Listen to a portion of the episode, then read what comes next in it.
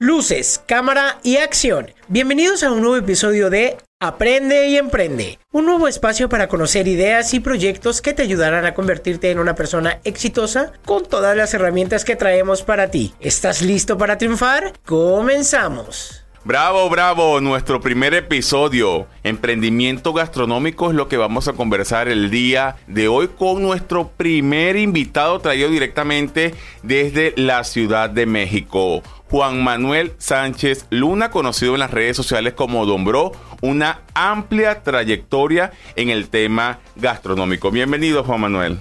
Muchas gracias Carlitos, un fuerte saludo a todo el auditorio. Estoy muy contento de estar aquí, de compartir información valiosísima de todas esas estrategias, ideas y conocimiento para que emprendan su negocio gastronómico con muchas probabilidades de éxito. Muchas gracias por la invitación. Gracias Juan Manuel por aceptarla y bueno, en primer lugar, ¿qué se necesita para ser un emprendedor en el área de la gastronomía?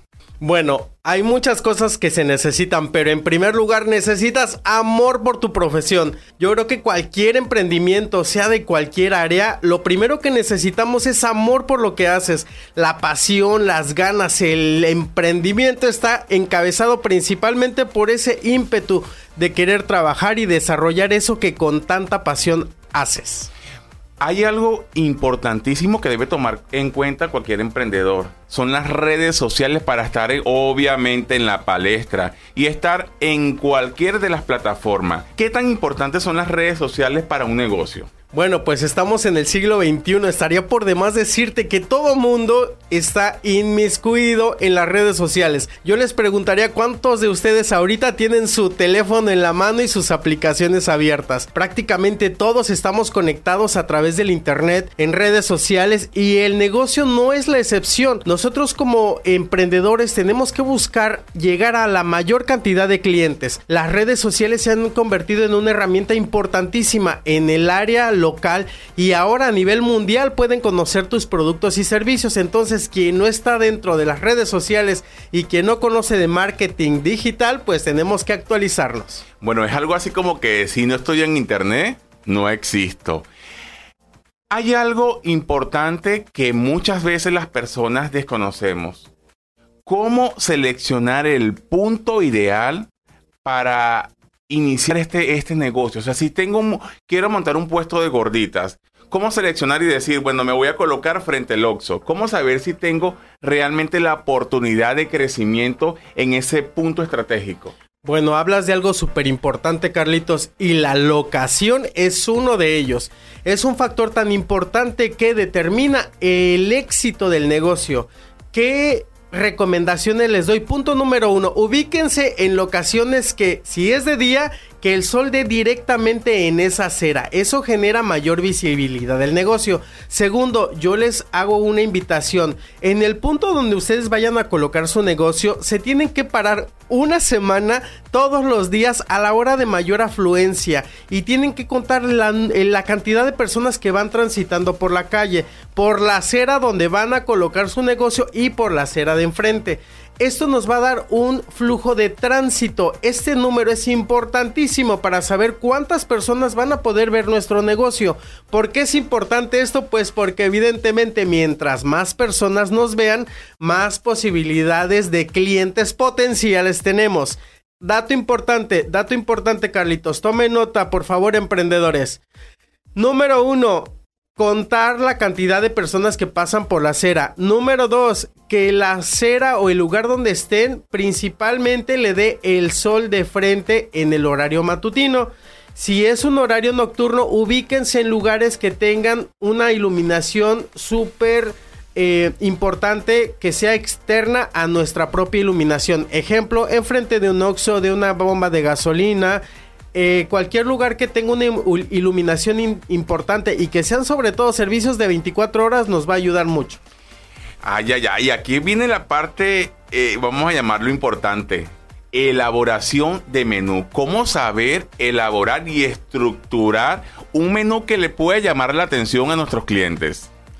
Bueno, además de que llame la atención de nuestros clientes, también tiene que generar ganancia porque pues estamos en un negocio.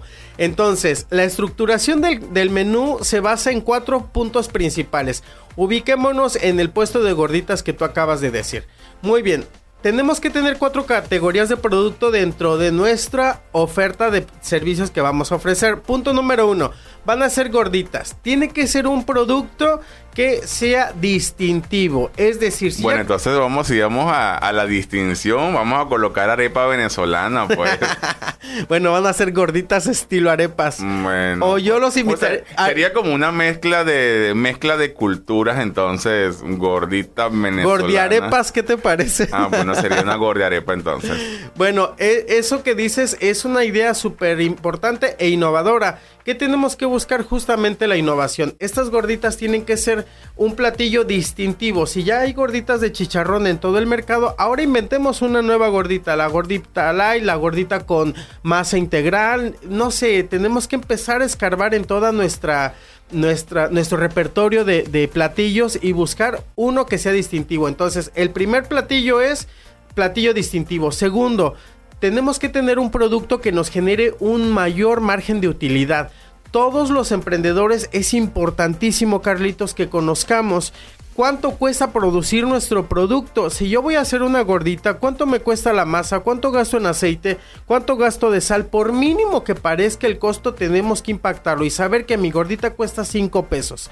Una vez que tenemos el costeo de todos nuestros productos, tenemos que buscar la gordita que mayor utilidad nos esté brindando. Entonces, a todos los emprendedores que ya tienen sus platillos desarrollados, busquen cuál es el que tiene un mayor margen de utilidad. ¿Por qué? Porque es el que van a promocionar principalmente.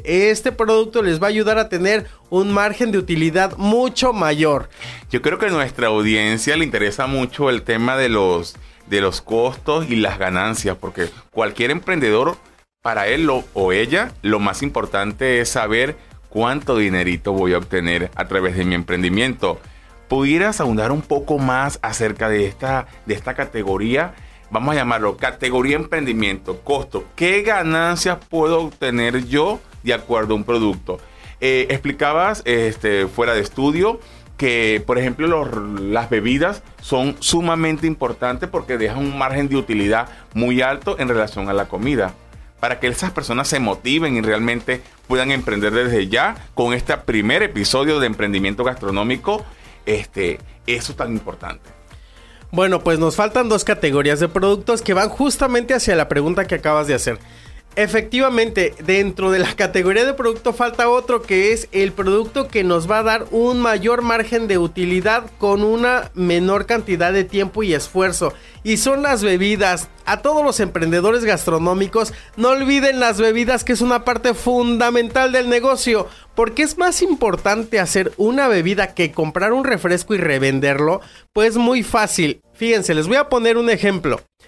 Ustedes compran una coca de 600 mililitros y saben el precio de referencia. Saben que una coca de 600 mililitros en promedio puede costar 16 pesos. Entonces, cuando la intentan revender, el consumidor ya tiene en mente ese precio y van a decir, ay, si me la dan en 25 está muy cara.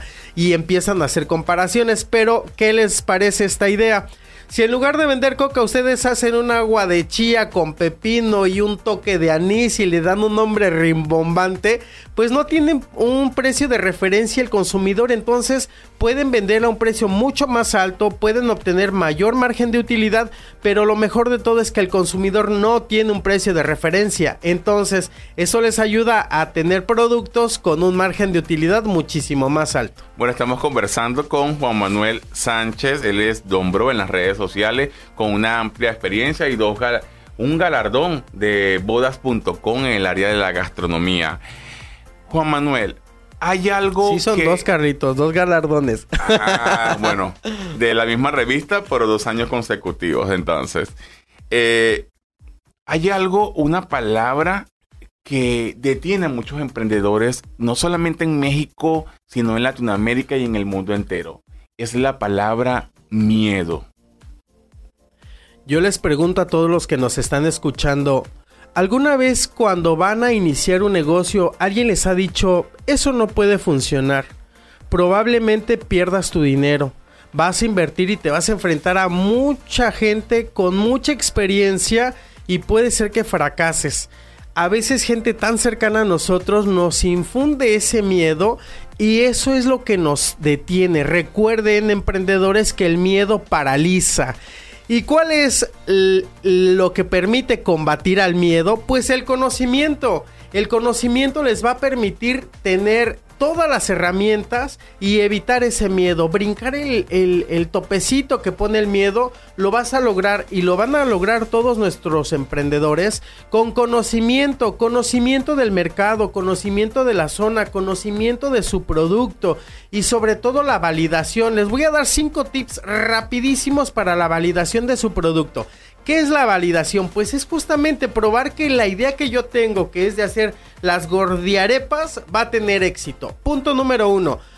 Dénselo a probar a gente conocida. Acerquen a sus amigos, a sus familiares, invítenlos a una comida y prueben las gordiarepas y que les den el punto de vista.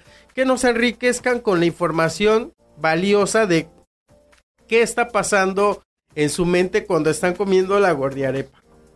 Bueno, sería algo muy, como muy interesante. Sabemos que en la actualidad le das de comida, le preparan tus, tus trabajadores de los comedores a más de 5 mil niños de la Secretaría de Educación de México. Estamos hablando en Ciudad de México, algunos en Baja California, pero ¿qué ha sido lo más difícil de poder emprender para ti a nivel personal un negocio?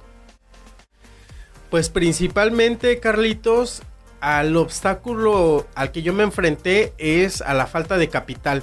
Muchos emprendedores tenemos sueños, tenemos deseos de salir adelante, de poner un negocio, pero no contamos con el capital necesario. Eh, yo lo pude resolver eh, trabajando justamente en mi idea. Empecé a trabajar en conocimiento de mi producto, en desarrollar mi producto, en la validación de mi producto. Y una vez que yo tuve toda esta validación y toda esta información de mis clientes potenciales, empecé a hacer la labor de venta en redes sociales, con mi, propio, con mi propia familia. ¿Y cuáles fueron mis fuentes de financiamiento? Mis propios amigos. La gente que fue a probar mi producto cuando yo inicié hace casi 14 años en el negocio gastronómico fueron los primeros inversores. Entonces parece algo muy fuera de la realidad, pero yo les diría a todos nuestros emprendedores, acérquense con la gente eh, con su gente, con su familia, con las personas que puedan ayudarles a financiar su idea y su proyecto, trabajen muchísimo y van a tener éxito. Sí, es muy, muy interesante eso que nos comentas, Juan Manuel, sobre esa, esa trayectoria o esa travesía que has tenido para poderle llegar al éxito, como dice nuestro eslogan del programa, gente exitosa. Innovación. Ayer comentaba en plática contigo para estar listo para nuestro primer episodio.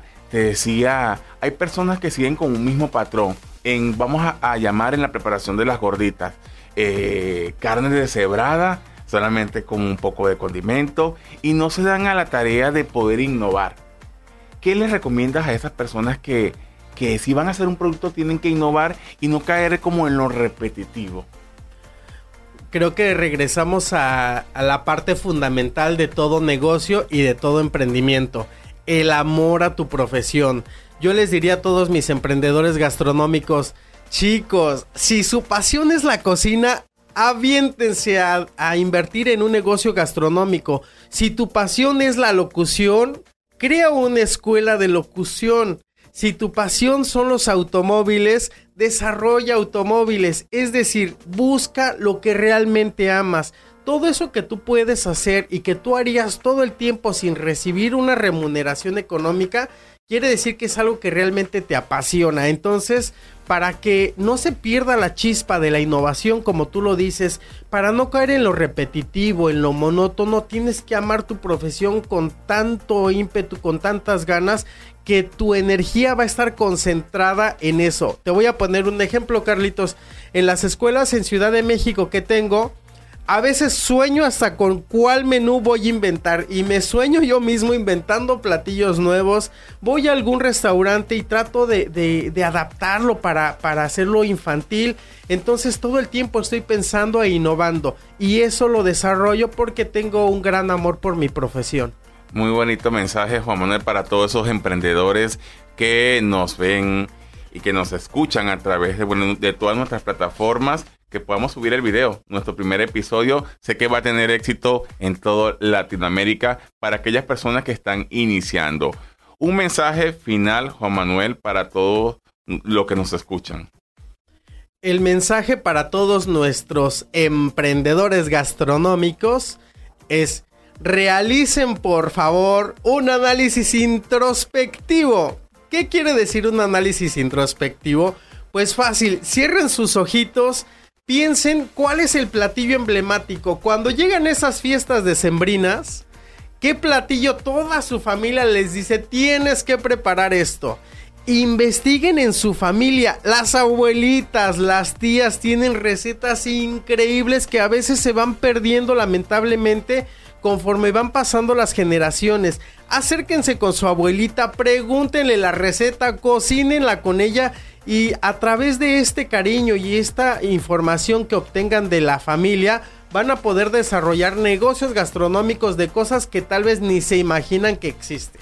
Ay, bonito mensaje de nuestro invitado para nuestros oyentes y todas estas personas que nos miran en redes sociales. Hay una pregunta que evidentemente estuve eh, interactuando con algunas personas diciéndole de qué se iba a conversar y al tenerte este invitado de lujo aquí en nuestro primer episodio, me preguntaban, ¿qué cantidad de meseros y cocineros debo tener yo en un negocio? Wow, no, esa es una pregunta que mínimo necesita otra invitación a este espacio. Entonces, de una vez vamos agendando la cita que tenemos. Eh, bueno, voy a contestar de manera muy genérica, pero la verdad es que, bueno, depende de muchos factores. Punto número uno.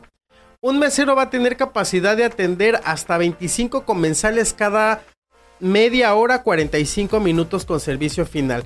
Pero olvídense de números y de reglas. Yo les diría a todos nuestros emprendedores gastronómicos, si vamos a iniciar con un puesto pequeño, apóyense de la familia. La familia siempre va a estar para poder apoyar en esos momentos que no sabemos qué personal vamos a contratar, pero ¿por qué es importante esto? Porque va a ser un gasto que a final de cuentas recuerden que las nóminas y los insumos y si es un local eh, que tengan que pagar renta son los tres eh, rubros que no van a poder evitar. Si podemos tratar de subsidiar un poquito el tema de eh, la nómina con familia lo pueden hacer e ir incorporando poco a poco personal de acuerdo a lo que vayan necesitando.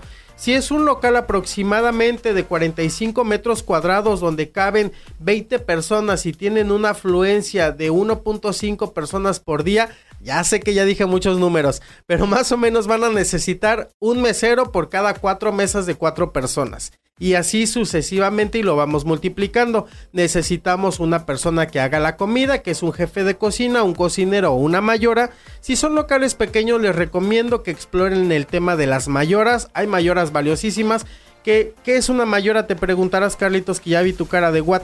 Bueno, una mayora es una señora, una persona que tiene conocimiento en cocina, pero que no tiene una formación profesional. Es decir, no estudió en una escuela de gastronomía, sino se hizo con conocimiento empírico. Estas personas les van a poder ayudar a obtener productos de muy buena calidad y el costo de la nómina no va a ser tan alto. Ok, el mensaje final ya para que aproveches esto, este espacio que tienes para todos tu, también tus seguidores también. ¿Cómo te pueden encontrar en las redes sociales? Bueno, pues me van a encontrar como siempre me han buscado. Yo soy Don Bro Chef. Me van a encontrar en Twitter, Instagram, Facebook y YouTube. En mi canal, no olviden seguirnos. Estamos subiendo recetas semanalmente. Y el mensaje que les voy a dar es: amen su profesión y hagan lo que les apasiona. Emprendedores gastronómicos, sigamos innovando, descubramos nuevas recetas. Si tienen recetas diferentes, mándenmelas y las comprobaremos juntos. Les mando un fuerte, fuerte, fuerte abrazo. Bueno, gracias Juan Manuel por haber asistido a nuestro primer episodio de Emprendimiento. Llegamos al final de un nuevo episodio de Aprende y Emprende. No olvides seguirnos en todas las plataformas digitales como Caredu Escobar. Nos escuchamos en la próxima. Chau, chau.